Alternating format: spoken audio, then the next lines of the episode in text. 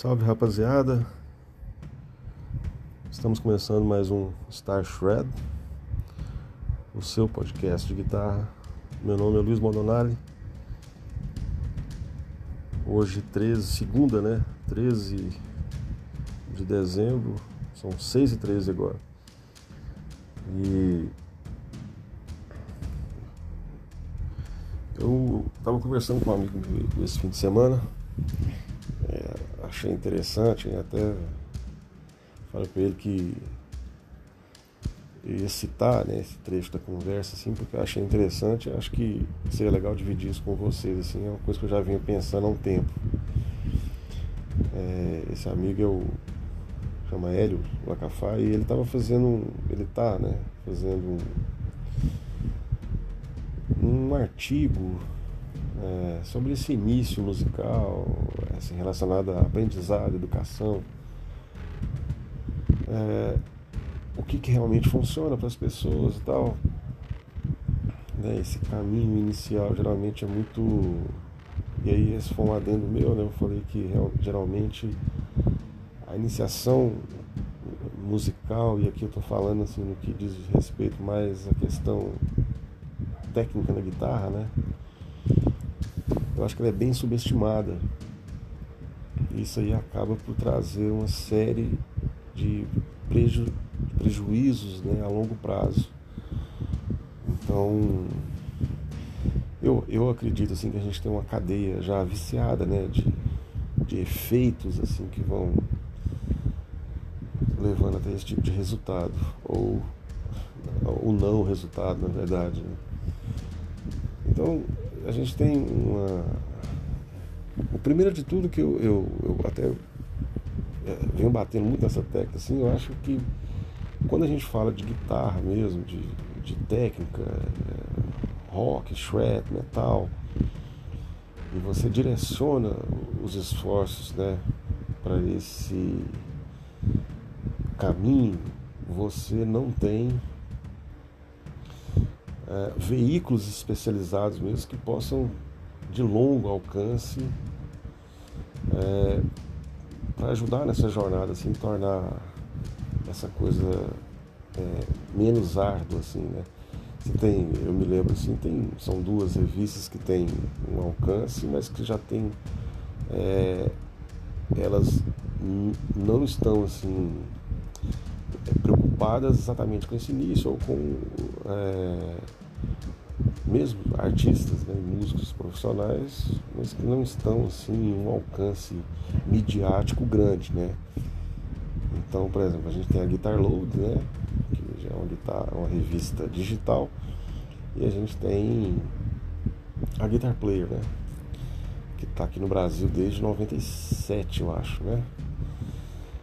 Se não me engano, a primeira revista, a capa foi o Steve Vai. Então, é difícil, né? Até porque, até citei isso, as pessoas acham que música instrumental no Brasil é jazz. Tudo que você vai falar de música instrumental, os caras é sempre é jazz, música brasileira. Então, você não pode, não pode, não existe hard rock, heavy metal, né, instrumental. Então, as coisas ficam cada vez mais difíceis. Bom, isso era um ponto, né? Só falando sobre essa questão dos veículos, da guitarra e tal. Mas voltando a essa questão do início, a gente tem um vilão muito grande. A minha geração, a minha geração teve que aprender a coisa de um, de um sistema é, muito mais difícil, mas que imprimia um aprendizado um pouco mais é, de resultado. Então, assim, a percepção musical era uma coisa assim, porque é, você dependia disso, né, de, para realmente executar uma música, tirar uma música, ter um repertório na mão. É, é, indo mais para a coisa da técnica mesmo, assim, quando você, quando os songbooks começaram a, a chegar, isso aí foi um, um divisor de águas também, né, porque aí você podia é, consertar uma série de de lacunas né, que ficava porque você às vezes não estava tocando aquilo da maneira certa, porque era muito rápido, entendia, estava dentro de uma massa com um monte de outros instrumentos e tal, então isso às vezes dificultava é, ter a, a, noção exata né, daquela frase, né, dos acentos, esse tipo de coisa. Então, com o, surgimento do songbooks, né, primeiro o songbook dos, dos álbuns, é, que foi muito esclarecedor para muita gente, e também depois esses que eles começaram a focar em, em exercícios né, e técnicas específicas para guitarra, assim, foi muito legal. Eu me lembro que de, de dois assim, que foram muito importantes. É, o, tinha um que era Speed alguma coisa, que era do, do Frank Gambale. Tem também os do Frank Gambale, que era o Technique Book 1 e 2, que esses foram demais, mas que já era metade dos anos 90. E o outro que eu lembro do Pat Martini, que era o Creative Force, que já eram lines de jazz, assim, né? Então, é, ainda assim a coisa era toda é, burocrática, né? difícil de conseguir, poucos tinham e tal. Assim como os VHS das aulas, né? Então hoje você tem um aprendizado completamente diferente. Mas o que mais me preocupa hoje não é esse aprendizado, porque o aprendizado você você pode sistematizar uma maneira de, de aprender, uma maneira de ensinar. É claro que se você botar 50 é, alunos ou pessoas que se interessam por guitarra e música numa sala de aula, você vai ter problemas diferentes. Né? Acento, mão direita, técnica, percepção, cada um vai ter uma coisa e cada um também vai ter um ponto forte. Assim. Então fica, fica difícil, né? esse aprendizado ele é, ele é muito mais focado do ponto de vista individual né? do que em conjunto. Assim. Pelo menos essas partes mais é, técnicas e físicas, assim, né? Mas realmente o que me preocupa é que você tem uma série de tutoriais hoje, né, para todos os estilos, né, todo tipo de aprendizado. E o, e o, mais preocupante disso tudo é que fica difícil você fazer o filtro. Existe é, uma enormidade de canais direcionados para isso, muito material bom, mas muita coisa ainda é, muito além assim, de realmente ter um intuito de ensinar alguma coisa. É, ser um exímio guitarrista não quer dizer que isso é uma didática garantida, né? Porque muita gente toca muito assim, mas tem dificuldade de, de, de compartilhar aquilo assim de uma maneira didática. Sobretudo se essa maneira didática for realista. Né? E aí você, a gente entra já na seara que são os cursos com, né, que prometem mundos e fundos e, e, as pessoas acreditam naquilo mesmo. Né? Tem muita gente que compra muito curso caro, assim, não chega nem a abrir o curso, porque o cara vai virando um colecionador mesmo, assim, de, de material, né? É como se aquilo é, tivesse um momento certo para que ele realmente fosse absorver aquilo. E de tudo quanto é coisa, assim né, misturando estilos, ferramentas, né? E fica difícil porque a pessoa. Isso acontece, isso foi disseminado também através de onde é o ponto que eu quero chegar, que são os grupos assim, de WhatsApp direcionados para guitarra, em que se fala de absolutamente tudo, menos guitarra. É um absurdo o negócio desse, porque eu, eu, eu venho diagnosticando isso já há um tempo, eu, eu não acredito que as pessoas realmente tem muita gente que não gosta de música. Né? Então, em um grupo de WhatsApp hoje, você tem o cara, às vezes as pessoas é, precisam da grife, né, de um instrumento caríssimo para ser aceito, para como se fosse um estado social, né, dentro dessa ferramenta, né, que, de alienação que eles vão fazendo ali os elogios são cada vez mais hipócritas né, dentro desse sistema, porque as pessoas. Veja bem, as pessoas quando se interessam pelo instrumento, por guitarra, por música, por heavy metal, por rock, isso acontece na adolescência. Quando você. Esse é um processo em que o, o sujeito ele está no ápice assim, das vulnerabilidades como adolescente. Então, seja, é, você tem uma série né, de inseguranças ali. E o que acontece é que às vezes o instrumento ele vira um escudo para essas coisas que são mais é, ponto de vista assim, que você pode somatizar isso. E o cara carrega essas inseguranças. Então fica difícil elogiar um guitarrista muito melhor, um cara que às vezes tem mais aptidão, ou que tem mais cacuete do que ele. Então, ou de repente se o fulano é um cara que tem um pouco mais de autoridade no grupo, é, é, é praticamente imperativo que os elogios sejam feitos apenas para essa pessoa. E outros, o cara bota um vídeo, fica naquele o afã de colocar um vídeo, de repente ganhar um elogio, para ganhar a motivação de continuar a jornada de estudo ali, de aprendizado, ou da troca de ideias mesmo, e é sumariamente assim, ignorado no grupo. Né? Isso aí acontece mais, eu vi isso aí de camarote, mas. Aí vale lembrar também que eu tive um grupo de guitarra, é, chamava Guitar Lesson. Eu municiei esse grupo durante três anos com material que era postado toda segunda-feira, um link com vídeo, a tablatura. Eu não falhei uma segunda sequer nesses três anos, né? Foram mais de 156 leaks.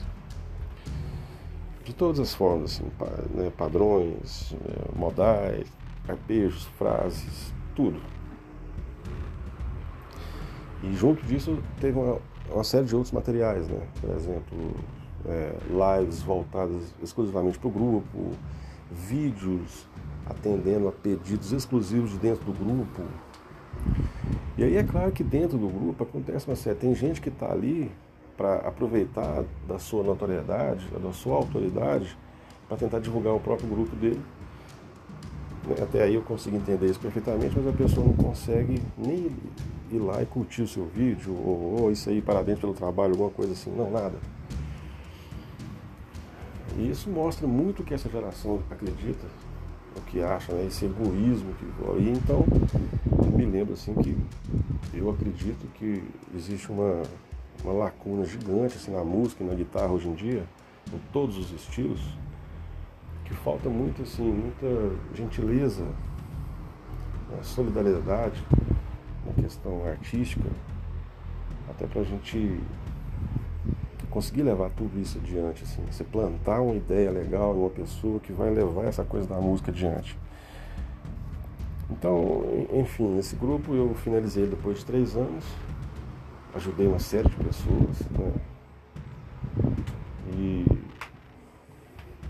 cumpri todas as minhas obrigações lá, mas de um ponto em diante eu entendi que a coisa não funcionava e resolvi também era, era um trabalho eu já eu já fico muito sobrecarregado com as outras coisas. Então eu, eu, eu me livrei disso e transformei todos esses, esses leaks né, que foram colocados lá em um material. Eu disponibilizei esse material para venda, esse material continua disponível para mim para venda ainda com, com esses, esses leaks. Né? Mas enquanto o grupo ficou lá a fim de, de solucionar problemas pessoais de cada uma das técnicas, de tudo, e, e todas as ações que foram feitas lá, isso foi feito de muito bom grado e, quem realmente quis não só se envolver e se beneficiar dessa parte do grupo, conseguiu. Né? E aí o outro ponto que eu quero chegar, que eu acho que é muito interessante, vem acontecendo demais, e que fortalece essa coisa que eu falei, que as pessoas não se interessam mais por música, é que hoje você tem o especialista de tudo, né? Dos IRs, dos pedais, do som, de tal captador com não sei o que, o timbre do fulano. E os caras ficam nessa, nessa nessa alienação, nessa loucura, como o cachorro ali correndo atrás do próprio rabo, porque isso nunca tem fim, né? Então o cara compra um pacote, 500 reais com 700 mil IR, que ele nunca vai usar na vida. Aí você pega todos os grandes guitarristas, os caras têm três sons assim ao vivo. Né? A boa parte dos caras. E, e existe uma razão para isso, né? Vocês acham, sinceramente, que é mais fácil você decorar é, o que tal pedaleira faz, onde ela é fabricada e por que ela é melhor do que fulana, porque tem um, um rig rundown que explica isso, ou um vídeo que fala isso porque o pedal foi feito não sei aonde, tem um diodo não sei o que, o transistor que é assado. Ou vocês acham que é mais fácil durante 15, 20, 25 anos você ficar dedicando para o seu instrumento 7, 8, 10, 12, 15 horas por dia? Então, isso sem saber no que realmente isso pode dar, porque você pode dedicar a sua vida um bom tempo na música, na técnica, na repetição, excruciante mesmo, e mesmo assim você não ter grandes resultados. Porque os resultados dependem também de uma série de outras coisas. Então o cara nem sabe se isso. Ele já não gosta da música. A gente não gosta de música de verdade. Ele sabe que isso aí não vai dar muito resultado e que já não tem muito cacuete. Então ele vira. Né, ele vira um guitarrista mediano que toca uns covers, uns negócios, mas que vira um bambambam bam, bam dentro de um grupo que emocionalmente já é abalado. Por isso, eu sou especialista do momento com IR, essas coisas que não tem nada a ver com a música no final das contas. Então isso, isso é um raio-x atual e muito sério que acontece em, to, em, to, em todos os lugares. Né? Então, eu lembro de uma passagem que os caras, nesse afã, né, de um cara falando que tinha mais de 4 mil IRs lá. Tá, então se o cara for, se um dia, cada dia ele for testar um IR, são 4 mil dias. Aonde que o cara vai testar isso tudo? Como? Como essa, né, a questão de erro e acerto? Se esse cara ouviu os grandes discos dos anos 70, 80, ele sabe quais os, são poucos amps aí que estão sempre figurando nos, nos, os discos foram os mais clássicos até hoje. Então no, no, essa, essa, coisa de ficar girando o botão, ele tem seu lado hipnotizante assim, mas é sempre bom lembrar que isso não tem muita coisa a ver com a música, de verdade. E mais uma coisa, se esse cara que é o especialista, faz um vídeo para demonstrar aquele timbre, mas não toca legal, e se você for tocar nesse assunto, assim, claro, eu não falo uma coisa dessa, mas assim, eu já eu sei de situações que já aconteceram nesse, nesse sentido. Isso vira um absurdo. Então, perde-se a autocrítica, perde-se essa humildade de querer melhorar com opiniões, não coisas com maldade, mas opiniões sinceras mesmo, que podem levar o jogo do cara adiante. Né, a gente tem, tem exemplos aí, por exemplo, o Adri Smith gravando com o Bruce Dixon na carreira solo e o produtor era o Roy Z, o Roy Z dá uma chamada no, no Smith falando que ele poderia fazer isso melhor, dedicar mais à técnica, melhorar aquelas partes e tal. No começo o cara ficou meio assim, depois o cara falou, o cara tem razão eu poderia fazer isso melhor, eu, assim, eu negligenciei muita coisa da técnica durante muito tempo, agora eu podia fazer assim, assado. O que mais chama atenção aí é a humildade do cara de reconhecer isso e querer melhorar. Então esse é o grande lance. Né? Então isso tem uma maturidade musical. E nós estamos falando de um cara que viajou o mundo inteiro tocando com uma banda com uma das maiores empresas do mundo, que é o Iron Maiden. É um cara com 40 anos de carreira. Então tudo isso tem que ser levado em consideração. E quando a gente é, afunila isso em um grupo de WhatsApp de guitarra com um monte de pessoas desconhecidas, o objetivo ali único é, é esse mesmo, de fazer um atalho, que na verdade é uma grande mentira, que não vai levar ninguém a lugar nenhum, né? Às vezes o cara quer vender coisa. Eu conheço gente que fica vendendo pedal o dia todo, faz tudo, o cara não conhece uma discografia de nenhuma banda básica. Banda básica, do Queen, assim, o cara nunca ouviu, não conhece, Led Zeppelin, não conhece, The Purple, não conhece. Porque a música deixou de ser o, o grande lance. Né? É mais fácil você sacar o equipamento que você sacar de música, você realmente gostar, porque tem que ter paixão envolvida. Né? Para você ser um gambireiro de pedal de coisa, você precisa ser só vaidade é preciso tomar cuidado com isso, porque essas coisas enfeitiçam, você entra no, no negócio. Eu lembro um amigo meu falando que, quando ele veio para Goiânia, ele falando, pô, eu achava que quando estivesse em Goiânia, assim, aquela loucura para entrar em grupos e, conversar com as pessoas ia ser um barato. Isso é das piores coisas que eu já fiz na vida. Pois é. Porque essa é a realidade mesmo. Assim. É. Então a gente tem que ficar de olho aberto, né? É, é para você não se deixar levar por essas coisas.